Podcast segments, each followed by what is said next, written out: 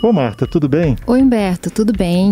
Humberto, sabia que eu estava pensando agora? Eu fiquei sabendo que na, em Amsterdã existe um dia, um dia por ano, que as pessoas lá gostam muito de jardinagem, né? Praticam muito a jardinagem. E tem um dia por ano, eles fazem um jardim aberto que todo mundo abre seu jardim para visitação e você pode visitar todos os jardins das pessoas que elas cultivaram o ano inteiro. Não é legal essa ideia? É, é legal porque é engraçado. O jardim é muito uma coisa humana, né?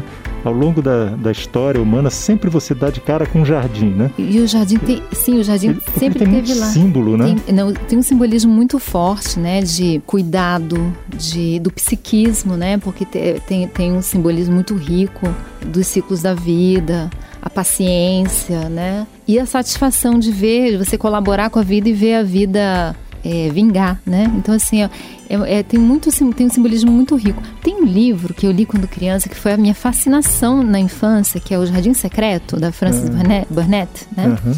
Esse livro traz todas as sim- as simbologias do jardim.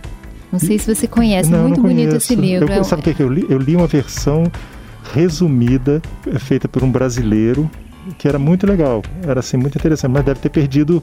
Sim, todos os é, simbolismos algumas coisas, né? psicológicos e, da- e o símbolo da alma, do cuidado, da, da regeneração que estão no jardim, né? Uhum. E acho que todo mundo tem um pouco a lembrança do jardim de- da infância, assim, de quando a gente era criança, um jardim que a gente brincou, que a gente frequentou, que às vezes tinha a, a estatuazinha de anãozinho, ou o banho de passarinho, caramanchão, né? Essas coisas, laguinho, essas coisas Para mim, que jardim sempre povoam. sugere bicho. Engraçado, né? É- é- é- Passarinho. a base é vegetal.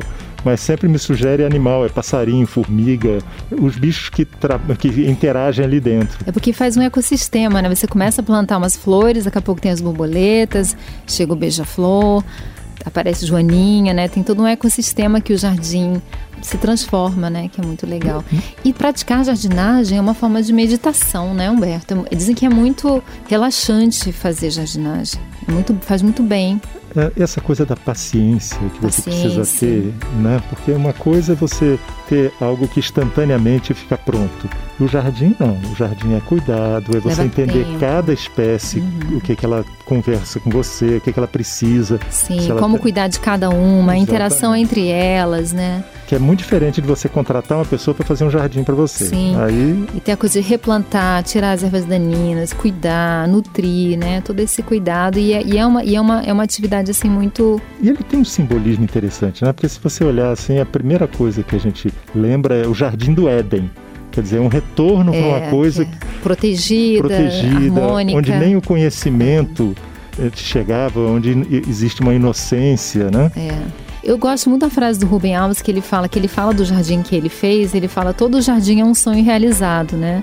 Porque o jardineiro vem antes do jardim. Uhum. Então o jardineiro, ele sonha com o jardim, de acordo com o que ele deseja, com que ele, as referências que ele tem, e ele cria esse jardim. Então assim, o jardim é um sonho realizado, né? Não, e se você lembrar, uma das sete maravilhas do mundo antigo era o Jardim Suspenso da Babilônia, jardim né? suspenso da Babilônia. Nabuco- Nabucodonosor constrói aquele, aquele jardim em homenagem à esposa dele. É, sempre foi carregado de simbolismo, né? É, pois é, que você vê um presente, né? Uhum. Um presente se torna uma das maravilhas do mundo antigo. E o jardim traz essa paz, essa harmonia, né? Eu, eu frequentava muito o jardim botânico no Rio, porque eu sentia uma paz naquele lugar, né?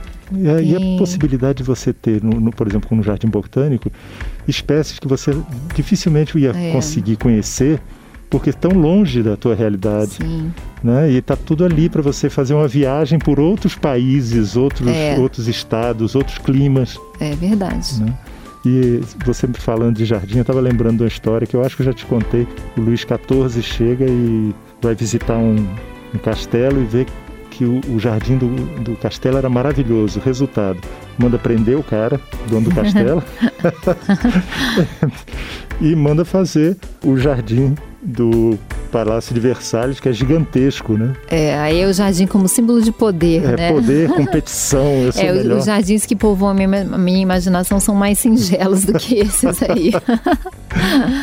Eu brinquei muito em jardim, então É, eu tenho, eu muito tenho legal. tá, é uma coisa que me, me toca. Ô Marta, chegou meu andar aqui. A gente se vê logo. Sim.